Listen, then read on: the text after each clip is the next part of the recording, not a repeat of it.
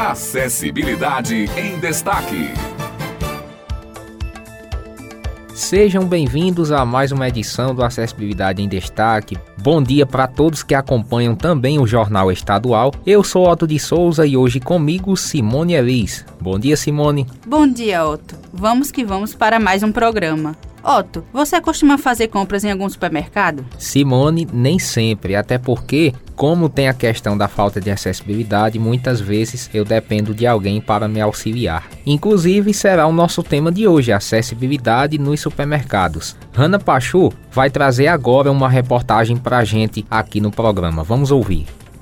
Será que você, dono ou gerente de supermercado, está preparado para receber clientes com algum tipo de necessidade específica ou mesmo de idade mais avançada? Segundo o IBGE, o Brasil tem cerca de 25% da sua população formada por pessoas com alguma deficiência. E para garantir um comércio com as condições ideais para acolher este público, algumas adaptações serão necessárias. No entanto, proporcionar um ambiente acessível em supermercado é mais do que simplesmente fazer mudanças físicas na loja. Visando facilitar o acesso das pessoas com deficiência e também de idosos, donos, gestores e funcionários devem estar preparados não apenas para identificar alguma necessidade dos clientes, mas também para atendê-las. Rita Marta, proprietária de um supermercado da capital, fala sobre as suas experiências no atendimento a pessoas com necessidades especiais. Tem vários deficientes aqui, né?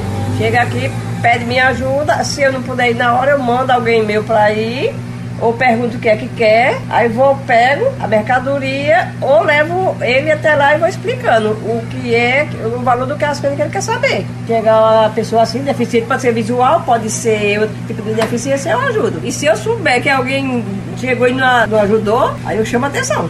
Porque a gente tem a obrigação de ajudar, né? Estacionamento e acesso à loja, prateleiras acessíveis, corredores largos, placas informativas das seções e etiquetas de preços em braille ou em letras grandes, bancadas dos caixas acessíveis e funcionários capacitados são alguns dos diferenciais a oferecer e tornar a jornada de compra dos clientes com necessidades especiais mais tranquila e objetiva. Porém, esse investimento ainda é tímido em serviços de atendimento especializado.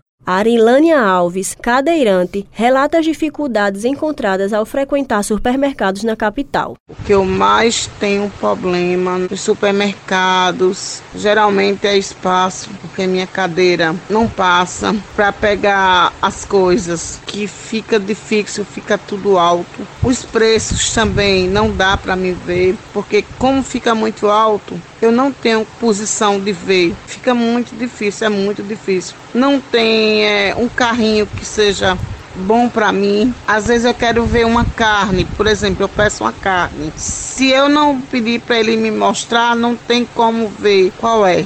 E olha que eu sou uma pessoa que sempre cobro, mas eu não vejo. Não vejo isso nos lugares, não vejo. Tem até o supermercado aqui que abriu um banheiro adaptado, mas no dia que eles estavam fazendo, eu fui lá, fui lá, reclamei, falei que banheiro não para ser adaptado não era daquele jeito, que ele colocar, eles colocaram a porta para dentro. A porta tem que ser para fora porque como é que a cadeira vai entrar num espaço pequeno? Hoje o Brasil ainda não tem adaptação, não sabe se adaptar. Sabe colocar uma porta grande, que é para deficiente, só. Uma verdade é essa. Leandro Santos é deficiente visual e conta como faz para realizar as suas compras quando vai ao supermercado sozinho. Quando chego lá, tem que ter uma pessoa para me auxiliar a fazer as compras porque é necessário ter alguém para ajudar. Como eu não enxergo, tem que ter uma pessoa para ir falando os produtos. Por exemplo, feijão, arroz, flocão, verduras e etc. Aí sempre que eu vou ao supermercado, pode ser qualquer supermercado, eu tenho que pedir ajuda a alguém para me auxiliar para comprar o que eu, o que eu quero. Muito bem, esta foi a nossa reportagem de hoje. É isso, né, gente? Precisamos sempre de mais acessibilidade nos supermercados. Quem é deficiente visual com certeza precisa ter autonomia na hora das compras. E assim concluímos mais um programa, agradecendo como sempre pela sua audiência. Lembrando que este programa estará disponível no podcast Colunas Rádio Tabajara no Spotify. Vale a pena ouvir e divulgar. Até a próxima semana. Acessibilidade em Destaque.